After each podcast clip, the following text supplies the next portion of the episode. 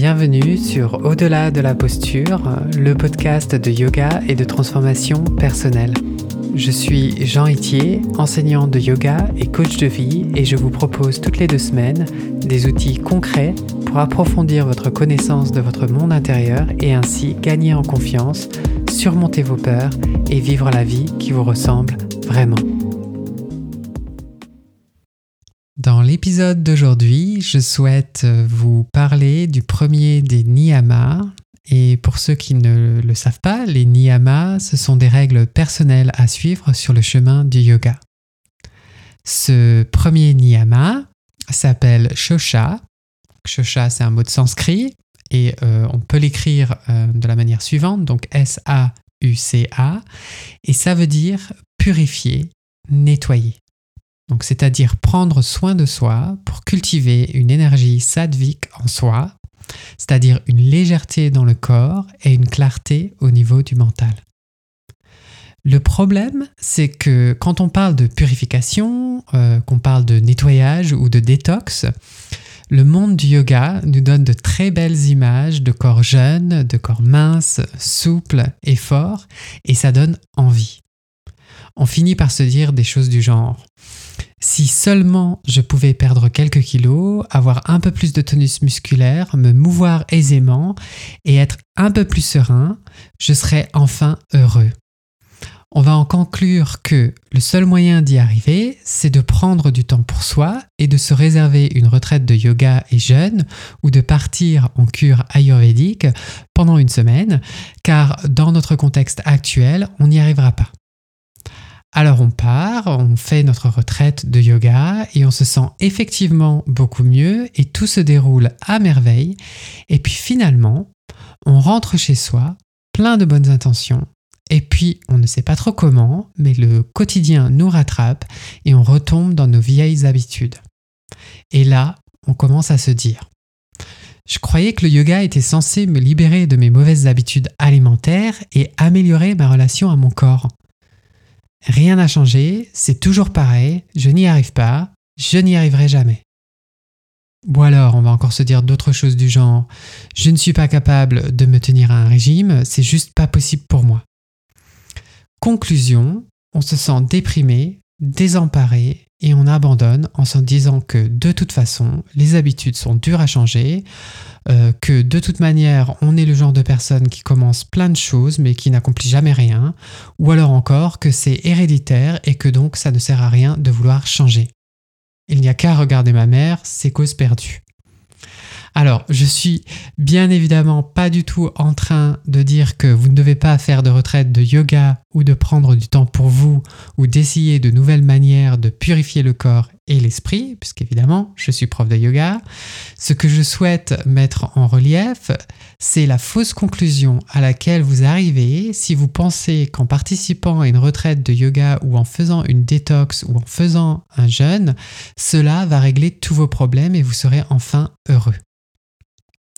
Le problème, quand on se lance dans ce genre de pratique, c'est que nous séparons le corps et l'esprit en se concentrant sur des changements de comportement sans changer la relation à notre corps et à notre alimentation. Et c'est pour cette raison que les régimes ne marchent pas sur la durée. On se sent mieux de manière temporaire, mais on ne peut pas les tenir. Donc, avant de se lancer dans n'importe quelle pratique ou technique de purification ou des nettoyages, il est selon moi important de se demander quelles sont vos motivations réelles. Vous allez peut-être me dire que vous voulez faire une cure pour perdre du poids, pour vous sentir mieux, ou alors que cela fait simplement partie de votre pratique du yoga. Et vous allez penser que ce sont de très bonnes raisons, des raisons légitimes. Le problème, c'est que ce genre de réponse dénote d'un manque de clarté dans votre raisonnement. Vous pensez que vous vous sentirez mieux quand vous aurez enfin le corps que vous souhaitez avoir, alors que ce sentiment de bien-être n'est que temporaire. Si votre raison est de perdre du poids, il se peut que votre démarche soit motivée par des pensées sous-jacentes du genre ⁇ je n'aime pas mon corps tel qu'il est, pour que les gens m'apprécient, il faut que je sois mince et beau ou belle. Je m'accepterai comme je suis quand mon corps se sera plié à l'image idéale que je me fais du corps parfait. Vous allez donc utiliser la haine de soi comme carburant pour faire votre détox et vous n'allez pas tenir sur la durée. Avant de mettre quelques changements que ce soit en place, il me paraît beaucoup plus judicieux de faire une pause et d'observer sans jugement ce qui se passe en nous. On peut par exemple décider de faire un jeûne ou une détox pour créer un espace bienveillant à l'intérieur duquel nous allons explorer notre dynamique relationnelle à la nourriture.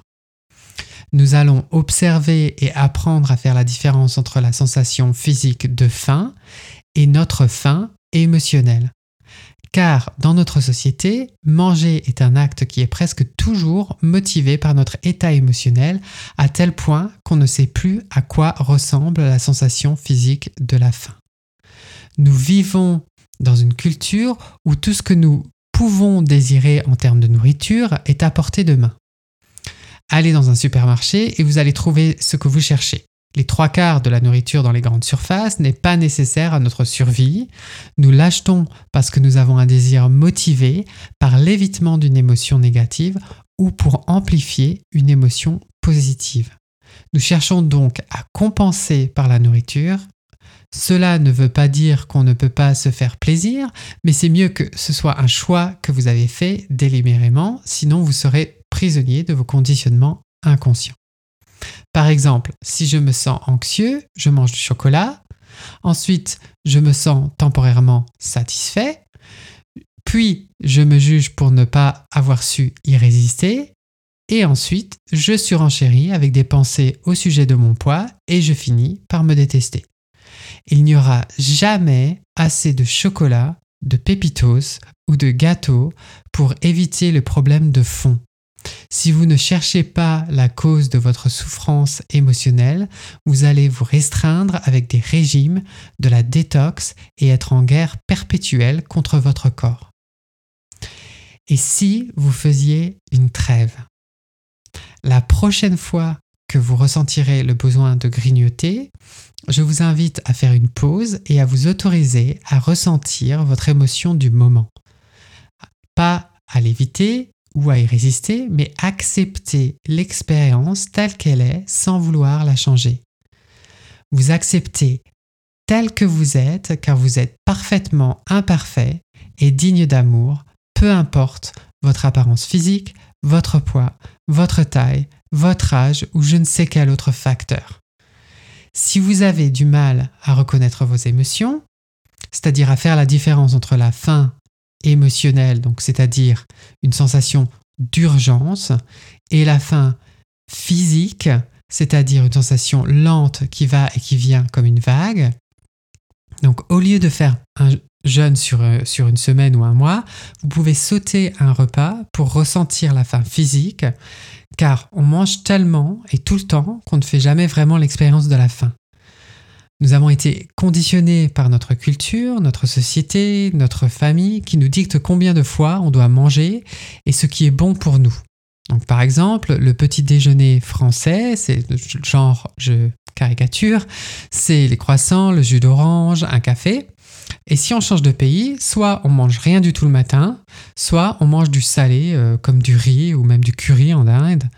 Euh, et donc la question se pose, mais qui a raison? Donc, mangez si vous avez faim, mais pour savoir si vous avez faim, encore faut-il savoir ce à quoi la faim ressemble. Il va sans dire que si vous avez des troubles hormonaux ou encore des troubles alimentaires, je ne vous recommande pas de suivre euh, les conseils que je vous donne, mais plutôt de vous faire accompagner par un professionnel de la santé. Ceci dit, créer un espace bienveillant entre vous et votre objet de concentration, dans ce cas la nourriture ou votre corps va vous permettre de découvrir la source de votre souffrance et de vous libérer du cycle vicieux des régimes et autres détox pour vous accepter tel que vous êtes vraiment. Je vous remercie pour votre écoute et je vous dis à dans deux semaines. Si vous aimez ce podcast, je pense que vous allez aimer mon programme de coaching où je vous donne les clés pour vous libérer du poids des émotions négatives telles que l'anxiété et le doute afin de vivre la vie qui vous ressemble vraiment. Vous retrouverez toutes les informations sur mon site yogatherapie.fr. Pour ne manquer aucun épisode, abonnez-vous à la plateforme de votre choix, n'hésitez pas à laisser un avis et à le partager. Inscrivez-vous sur yogatherapie.fr pour recevoir par email des méditations et des pratiques guidées gratuitement. Yoga c'est en un mot et au pluriel.